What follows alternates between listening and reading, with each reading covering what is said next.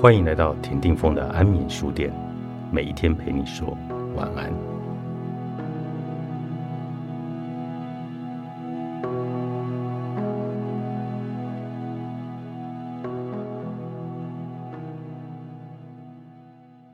向来很乐于当绿叶，尤其跟熟悉的伙伴们默契十足的演戏，衬托红花的戏份不多，又不必扛收视责任的身份，多么的轻松。记得当初接演《我的婆婆怎么那么可爱》时，知道是慧玲姐制作的戏，立刻一口就答应。只是误会大了，我一直以为我还年轻，应该是演那一位可爱婆婆的媳妇，没想到居然要挑大梁，演六十几岁的女主角婆婆。错愕之余，我启动了保护机制，简单讲就是把结果想糟一点。不要期待多么成功或多受肯定，而是想着观众可能不喜欢或无感，收视成绩不太漂亮。当然我会用尽全力。接着的评论收视率就随缘，看老天爷赏不赏饭吃。但事情往往跟你想的不一样。这种保护机制是演出雨后骄阳的领悟。这是一出八点档的连续剧，描述台湾鞋业的故事。时间跨距三代四十年，我的角色是位典型的土直女孩阿霞，直爽、冲动、常粗暴。一读完剧本，我就觉得应该是个很过瘾的角色。尽管是不太轻松的主角之一，还是很兴奋的接了下来。阿霞的青年期是由小甜甜演出，我演中老年。我很努力，自认也诠释的不错。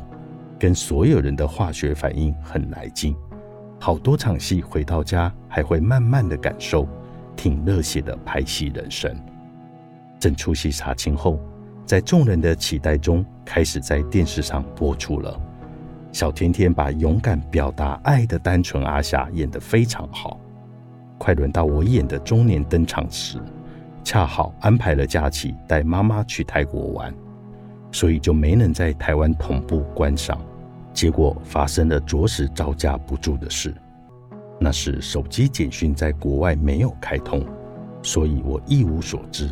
直到和妈妈尽兴而返，踏进国门，才看到手机里一堆简讯，制作人、导演、经纪人、朋友留给我一连串莫名其妙的话。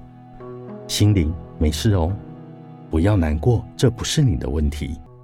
真的不是你的错，放宽心。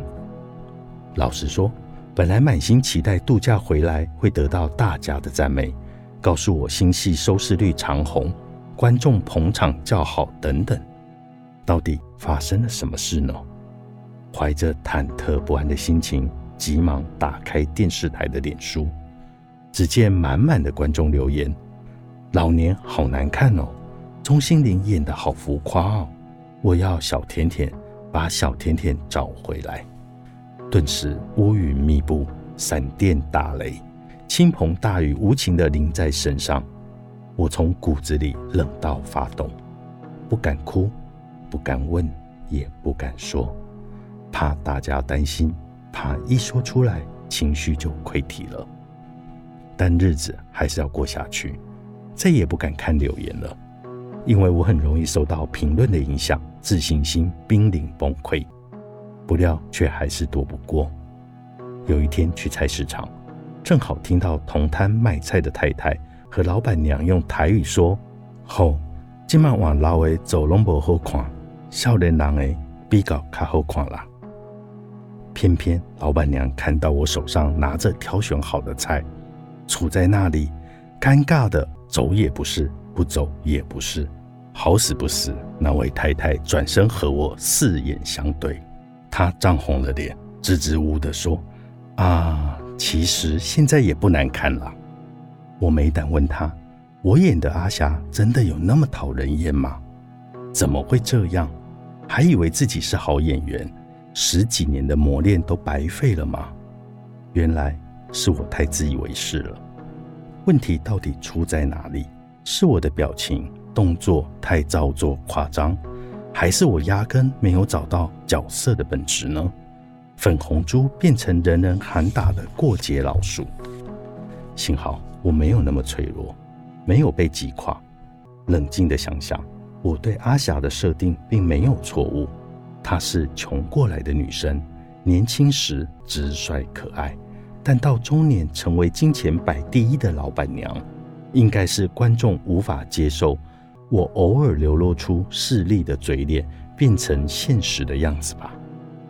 问题是，这样下去也不是办法，不能害其他人连带被骂或收视率下降。所以我在脸书上留言：虽然我的角色无法尽如人意，但请相信其他角色依然美丽。庆幸戏已经拍完了，否则我可能就演不下去了。看到我的留言，慧玲姐难过的想：为何用心做好一出戏，要让演员这么委屈呢？经纪人缇娜姐也安慰我说：“不要难过，观众一定会改变想法的。”演阿霞老公的尹昭德更是大大的鼓励：“心灵，你上台记得要谢谢我。”意思就是他认为我演的好到可以拿金钟奖，得到所有伙伴的信任，总算让内心这一场大雨稍稍的停歇。吸引力法则好像不太适用于我，墨菲定律比较常发生。比如说，每次等公车等很久，不耐烦的召计程车时，瞥眼就看到公车从远方进站。因此，我对于戏剧的期待也遵守了墨菲，告诉自己不要美化现实，不要以为正面的思想一定会引来正面的结果，把事情想坏一点，然后做好心理准备去面对，到最后没有那么糟，就不会太失望。当我抱着必死的决心，做好最坏的打算以后，差不多过了一个月，陆陆续续有些观众留言：“看吧，钟欣凌也演得很好啊。”越来越多人为我平反。可能一开始观众还需要适应期，不太习惯阿霞变世故了，但慢慢的自然能够接受角色的成长。一集集过去，观众的接受度越来越高。戏的收视率也越来越高，终于等待好久的骄阳在雨后绽放笑颜。最近去看医生，想好好调养身体。好姐妹万芳陪着我离开诊所的时候，她说：“刚才医生讲了一句话，很棒。人生没有奇迹，只有累积。”没错，我听到时深有同感。就算遇到奇迹。也是因为累积足够，找到机会才能够往上跳跃到那个奇迹点。回想人生，很多点都是这样的，摸索挣扎的过程很辛苦，可能也想不出来具体的转折原因和时间，仿佛突然间就会拨云见日。其实都是慢慢累积而成的，是不是像极了爱情呢？在朦胧暧昧的时候。最美丽。钟心凌的幽默与转念。今天我只想演自己。作者：钟心凌，大田出版。